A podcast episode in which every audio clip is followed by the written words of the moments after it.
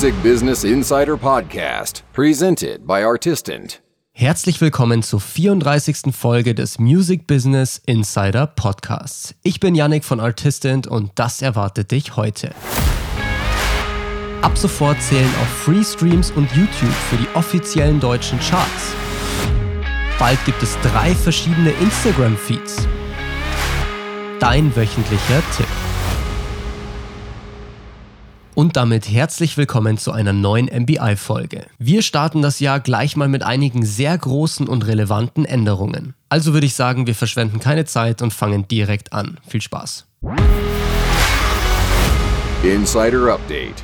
Letzte Woche bin ich auf eine sehr, sehr coole Ankündigung gestoßen. Der Bundesverband Musikindustrie, kurz BVMI, hat bekannt gegeben, dass ab sofort auch werbefinanzierte Audio- und Videostreams für die offiziellen deutschen Charts zählen. Das heißt einerseits, dass jetzt auch zum Beispiel die Streams von kostenfreien Spotify-Accounts zählen. Und zusätzlich gehört jetzt auch YouTube zu den sogenannten Chartmeldern. Bisher haben für die offiziellen deutschen Charts nur physische Produkte, also zum Beispiel CDs, Vinyl und Co., Downloads, Radio Plays und Premium-Streams gezählt. Jetzt kommt also endlich auch der werbefinanzierte bzw. kostenlose Bereich dazu. Was man hierüber jetzt denkt, bleibt natürlich erstmal jedem selbst überlassen. Einerseits könnte man natürlich kritisieren, dass dadurch der Wert der Musik weiter herabgesetzt wird. Durch diese Änderungen bekommen jetzt natürlich die kostenlosen Angebote einen höheren Stellenwert. Andererseits, und auf dieser Seite bin eher ich persönlich angesiedelt, sorgt das wiederum für mehr Vielfalt und eine realitätsgetreuere Abbildung der Erfolge. Die Aufgabe der Charts ist ja übersichtlich zusammenzufassen, welche Musik in Deutschland am erfolgreichsten ist. Erfolg kann ja auf verschiedensten Plattformen und auf verschiedene Arten stattfinden.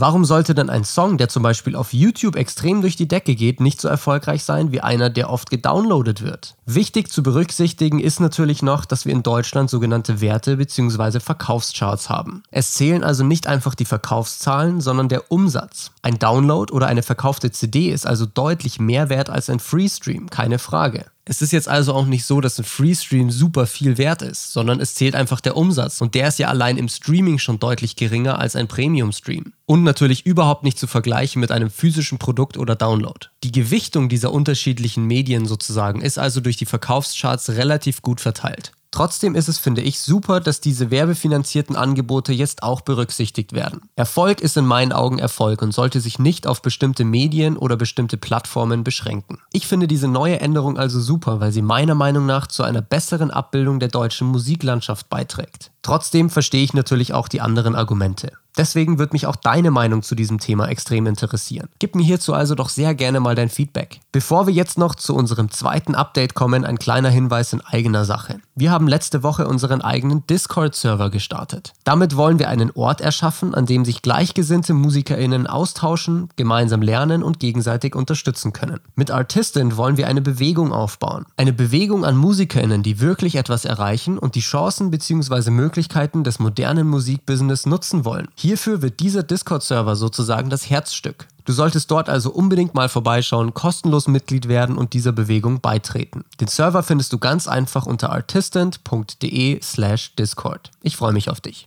Jetzt aber ab zu unserem zweiten Update und zwar aus dem Hause Instagram. Hier wurde nämlich letzte Woche angekündigt, dass es bald drei verschiedene Feeds geben wird. Der erste davon ist der Home Feed. Dieser ist im Prinzip genau der gleiche, wie du ihn jetzt schon kennst. Content von den Accounts, denen du folgst, Hashtags und andere Inhalte. All das in der Reihenfolge, die Instagram für dich persönlich am besten hält. Der zweite Feed wird der sogenannte Following Feed. Dort bekommst du nur Content von den Accounts angezeigt, denen du folgst, allerdings in chronologischer Reihenfolge. Hier läufst du also nicht mehr Gefahr, bestimmte Posts zu verpassen, weil dir einfach nacheinander alles angezeigt wird und eben nicht in der Reihenfolge, die Instagram für dich am besten hält. Der dritte Feed, und das finde ich persönlich besonders interessant, ist der sogenannte Favoriten-Feed. Du kannst nämlich bald die Accounts, die dich am meisten interessieren, zu deinen Favoriten hinzufügen und in diesem dritten Feed bekommst du dann auch nur den Content von diesen Accounts angezeigt. Unter diesen Leuten hast du dann ja mit deinen Inhalten quasi eine hundertprozentige Reichweite, was ja super interessant ist. Deine Aufgabe wird es also definitiv sein, sobald dieses neue Feature veröffentlicht wird, bei möglichst vielen deiner Fans als Favorit hinzugefügt zu werden. Ich bin mir allerdings noch nicht zu 100% sicher, ob sich durch diese drei Arten von Feeds signifikant etwas ändern wird. Das Potenzial hierfür ist definitiv da, aber die Frage ist natürlich, wie viele der zwei neuen Feeds regelmäßig genutzt werden. Der Standard-Feed bleibt ja erstmal der gleiche. Das heißt, man muss die neuen Feeds aktiv aufrufen. Wie viele der neuen Nutzer das dann wirklich machen oder ob man vielleicht sogar einen der neuen Feeds als Standardfeed hinzufügen kann, wird sich zeigen. Ich bin auf jeden Fall gespannt und freue mich auf die Änderungen.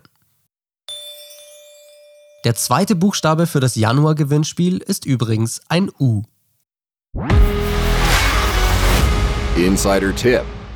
Und abschließend gibt es jetzt natürlich noch einen wöchentlichen Tipp für dich. Versuch auf Social Media neue Follower so schnell es geht auch wirklich in Fans zu verwandeln. Ein neuer Follower hat natürlich noch keine enge Bindung zu dir. Demnach kann es auch sehr schnell sein, dass du wieder weg vom Fenster bist. Versuch also möglichst schnell schon mal eine gewisse Grundbindung herzustellen. Das könntest du zum Beispiel durch eine persönliche DM bzw. Sprachnachricht machen, in der du dich direkt für den Follow bedankst und eine Konversation startest. Oder du gehst auf deren Profil und kommentierst direkt etwas Nettes unter einem der Posts. Genauso könntest du dich auch in regelmäßigen Stories bei deinen neuesten Followern der Woche bedanken oder sonst irgendwie was. Hauptsache, du baust direkt auf diesem Follow auf und versuchst eine gewisse Beziehung zu etablieren. Das wird nämlich die Interaktionsrate dieser neuen Follower garantiert steigern, was ja für dich und dein Wachstum super ist. Und du machst aus Followern im besten Fall auch sehr schnell echte Fans. Einfach nur ein Follower bringt dir langfristig ja relativ wenig. Hinter jedem Follower, zumindest sollte das so sein, steckt ein Mensch und du solltest das auch so wahrnehmen und wertschätzen.